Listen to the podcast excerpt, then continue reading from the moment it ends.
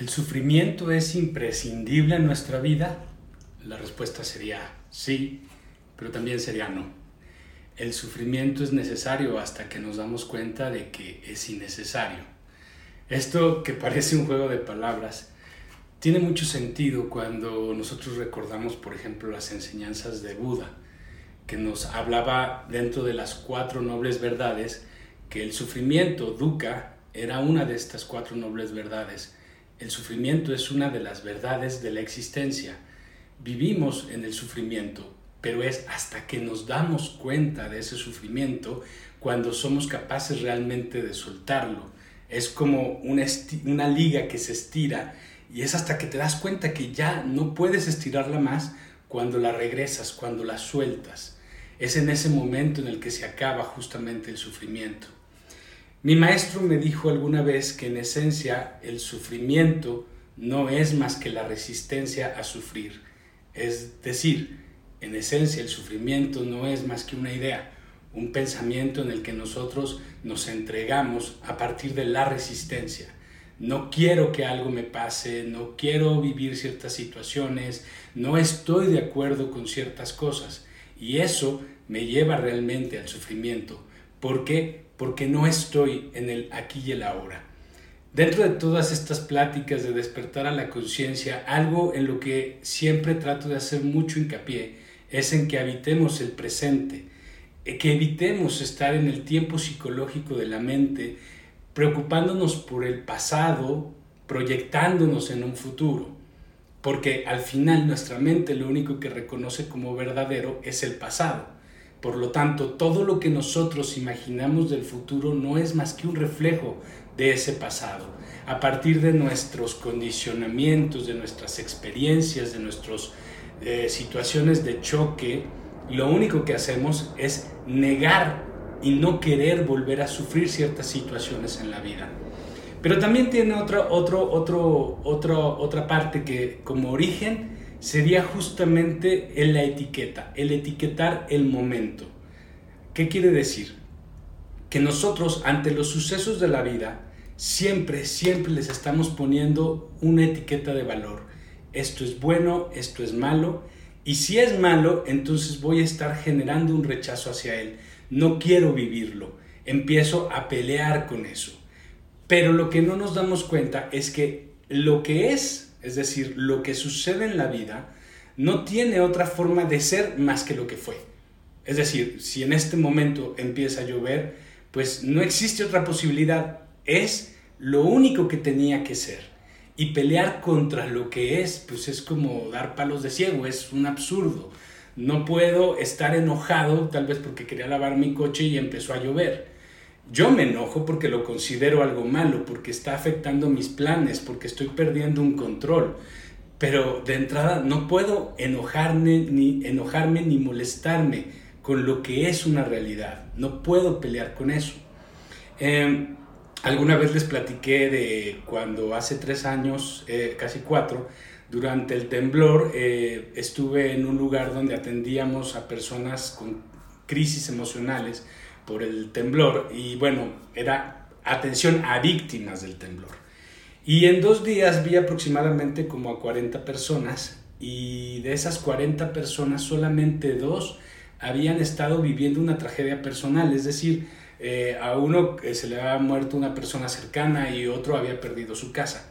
De ahí en más, los otros 38 no habían tenido ninguna pérdida ni habían sido en sí víctimas del temblor. Pero llegaban en unas crisis emocionales y yo les decía, ok, ¿qué te pasó? Y decían, no, es que el temblor fue horrible. Sí, pero a ti, ¿qué te pasó?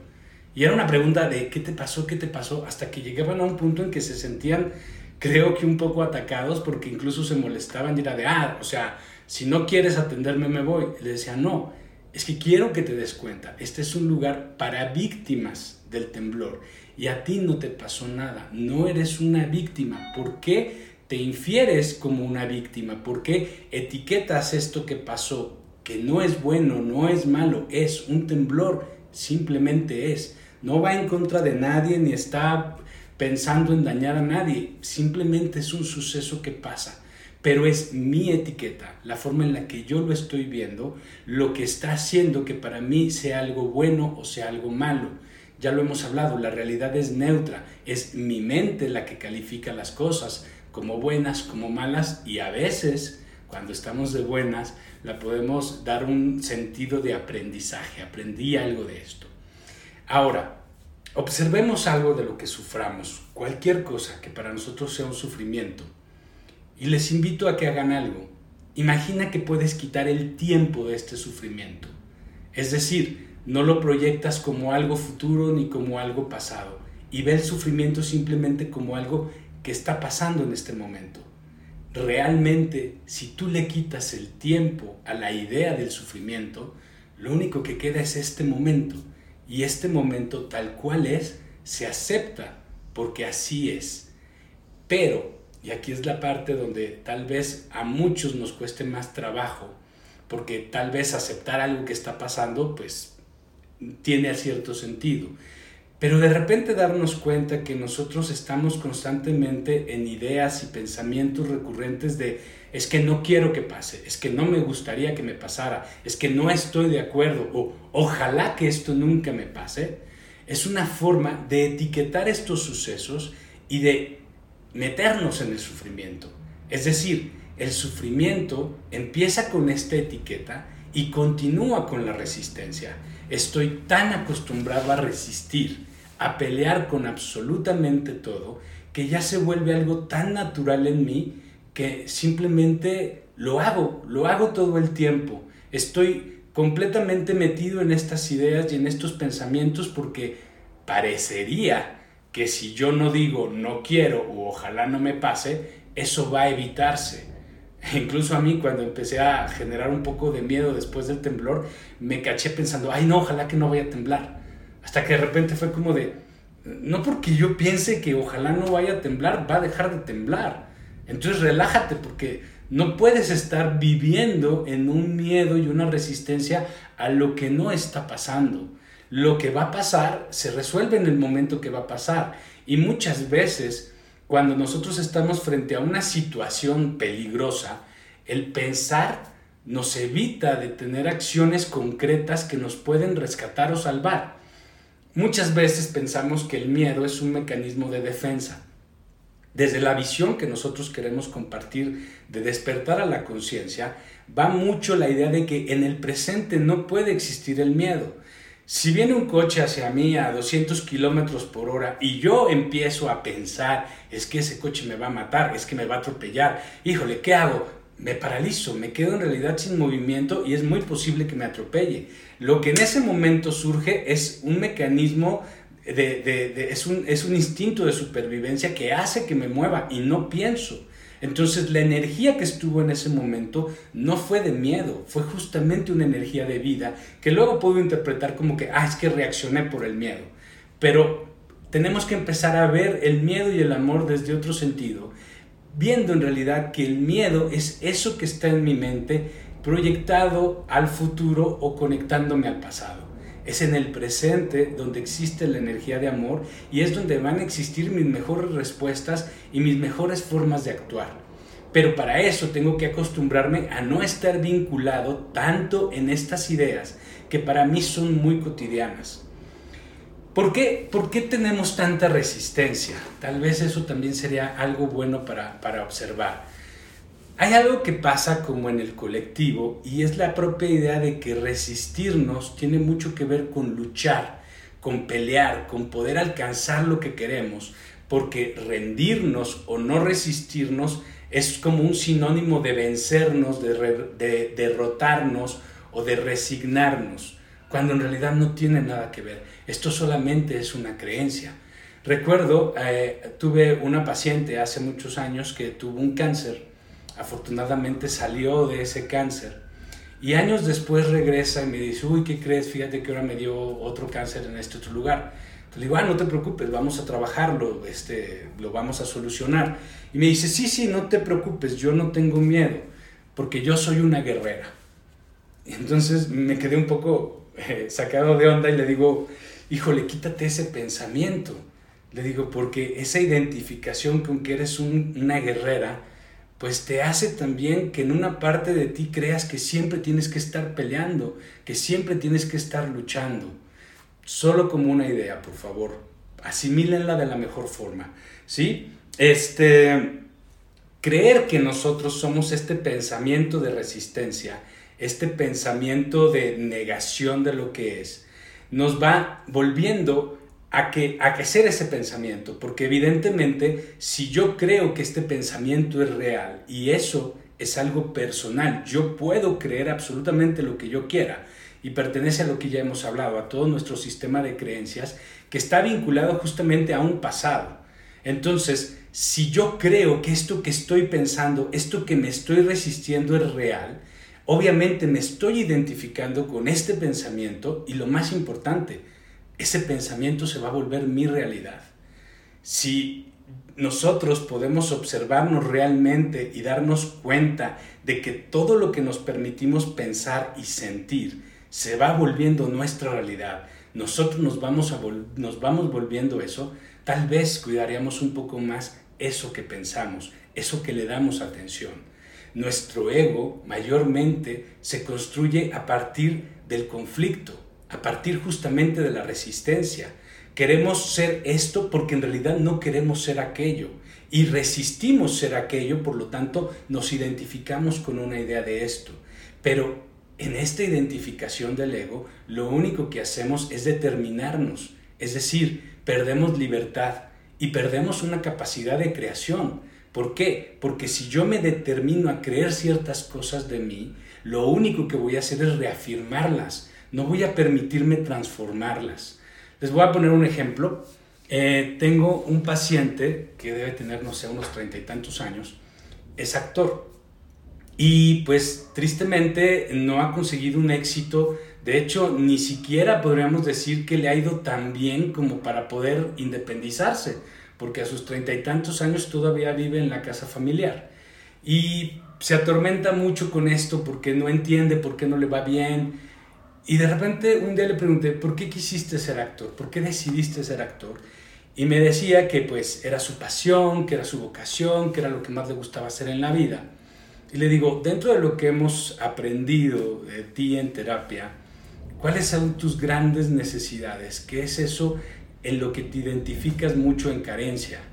Y me decía, bueno, pues una falta de autoestima, una necesidad constante de aceptación y de, y de aceptación de los demás.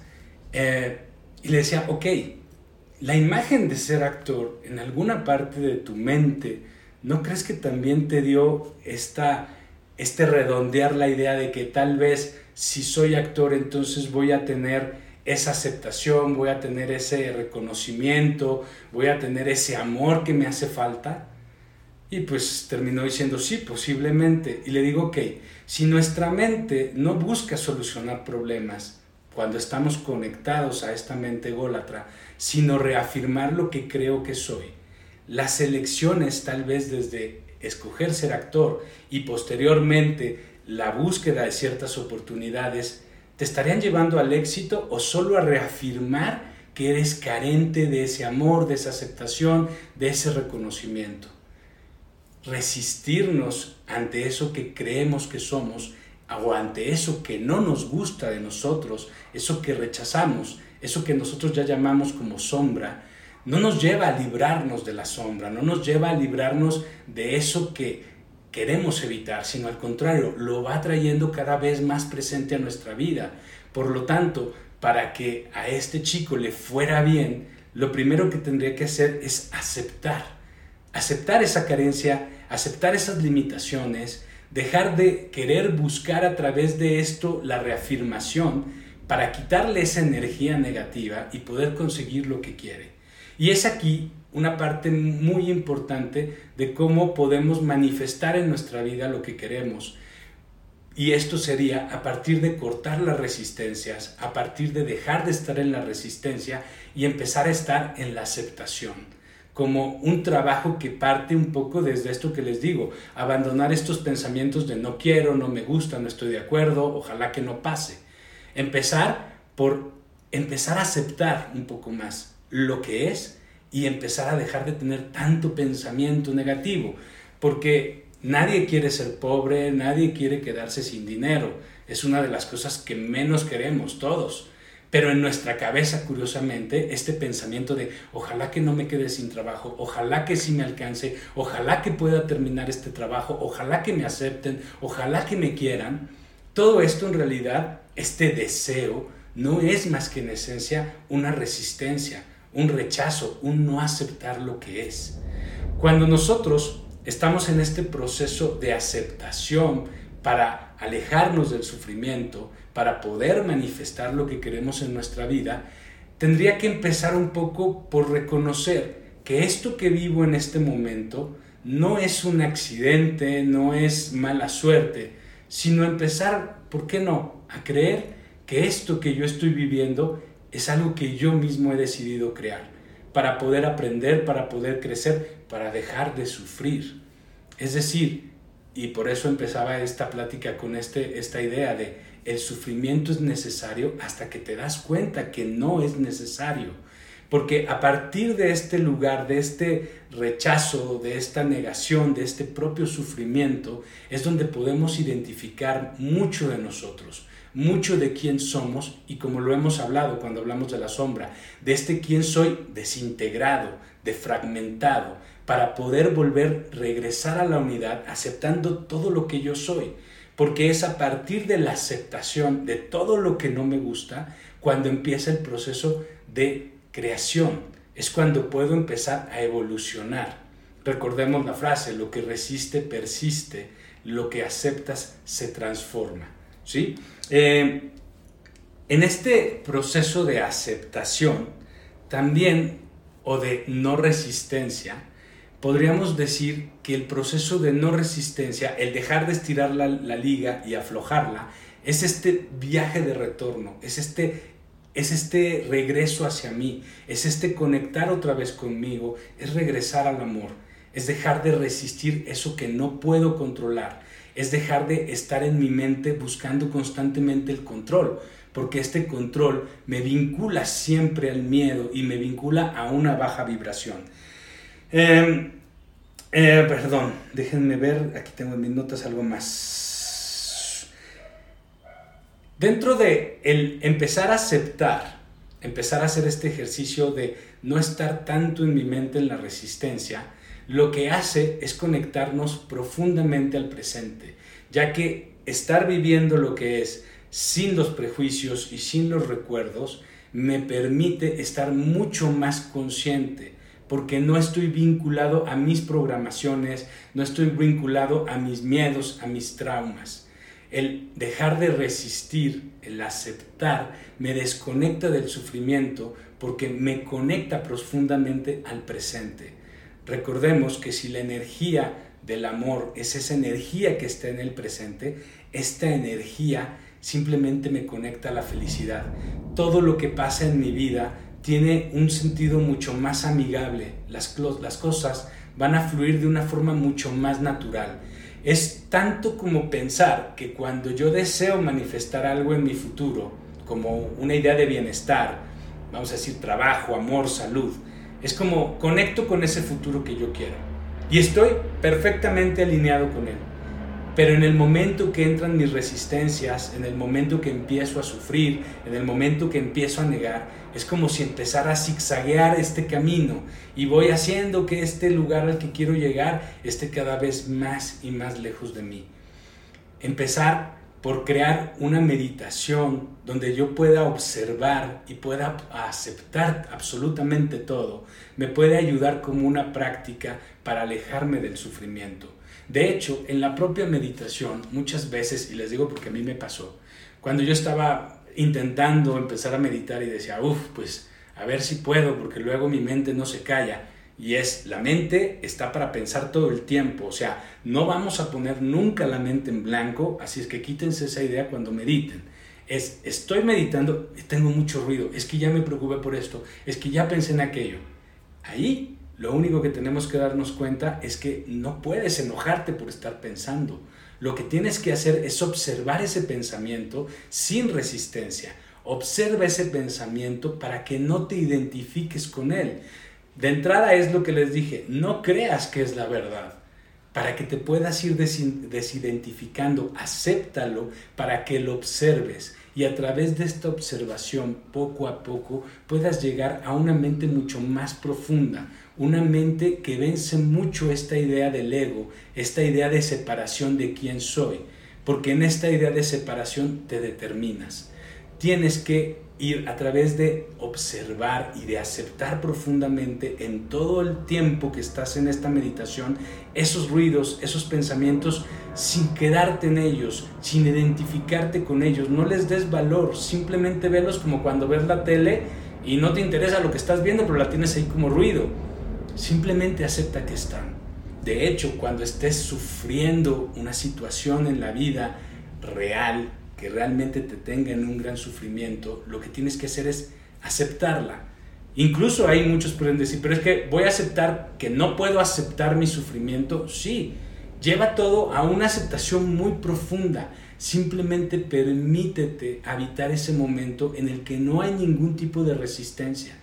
Explóralo, siéntelo, vívelo. No solamente lo teorices. En la teoría la mente te va a dar tres vueltas, la mente va a justificar y va a pretextar por qué no todo se puede aceptar. Porque alguna vez alguien me dijo, ah, pero a ver, si yo pienso en la pedofilia o en el narcotráfico, ¿lo acepto y ya? Pues sí, sí, porque en primera son cosas que no están en tu poder cambiar. Muy posiblemente ni siquiera estén afectando de forma directa tu vida, pero sobre todo es solamente un pretexto de tu mente para seguir sufriendo. Eh, hace un año, eh, bueno, tengo una paciente que tenía muchos problemas de ansiedad porque alguna vez asaltaron a su esposo y entonces cada que ella tenía 10, cada que el esposo tenía 10 minutos de retraso, bueno, ella ya estaba como loca en ansiedad y todo el día estaba preocupada de si va a llegar bien, si no le va a pasar nada. Y en mayo, principios de junio del año pasado, me, me pide una sesión por teléfono y le digo, ¿cómo estás? Y me dice, terrible, estoy con una ansiedad, no puedo dormir. Y le digo, pero pues tu esposo está en home office, ¿no? Está contigo todo el día, se están cuidando, no están saliendo, ¿por qué tienes ansiedad? Y me dice, es que estoy pensando en toda la gente que se va a quedar sin trabajo, que no va a tener para comer. Y era un poco como de, ok, date cuenta, si no es chon, es chona. Es decir, en realidad más que estar buscando estar en paz, estás buscando motivos para seguir estando intranquila, para seguir alimentando tu propia ansiedad. ¿Por qué? Porque cualquier pensamiento es suficiente para identificarme con él y cualquier pensamiento te va a llevar al ruido y posiblemente si tú lo calificas, si tú lo niegas, si te resistes a él, te va a llevar a un sufrimiento muchísimo más grande. El fin del sufrimiento empieza con dejar de etiquetar, con dejar de identificar ese pensamiento y en esencia con dejar de pensar tanto. No tienes que calificar todo, no tienes que entender todo, no tienes que planear todo. También aprende a darle ciertas pausas a tu mente, porque tu mente, hasta que no empieces a hacerte responsable de ella y permitirte creer que tú puedes controlarla a partir de desidentificarte, nunca lo vas a poder hacer. Si yo les digo en este momento, no pienses en una manzana verde, la manzana verde está aquí en la cabeza. ¿Por qué? Porque no tenemos esta costumbre. No hemos hecho una práctica en la que podamos siquiera creer que podemos quitarnos estas ideas. Es como lo que siempre les he dicho, Creemos demasiado que las emociones es algo que tengo que vivir porque las estoy sintiendo. Y eso también es creer que la emoción es real y que tengo que habitarla. Y empiezo a pensar y entro en una sinergia de pensamiento-emoción y me puedo quedar ahí días. Es date chance de también crear esa distancia con la emoción, esa distancia con el pensamiento, dejar de creer que son reales, desidentifícate de ellas y vas a empezar a experimentar una paz. El poder dar el siguiente paso, que sería manifestar en tu vida lo que tú quieres, nace de dejar de resistir. Dejar de resistir te lleva a dejar de sufrir. Muchas gracias y nos vemos la próxima semana.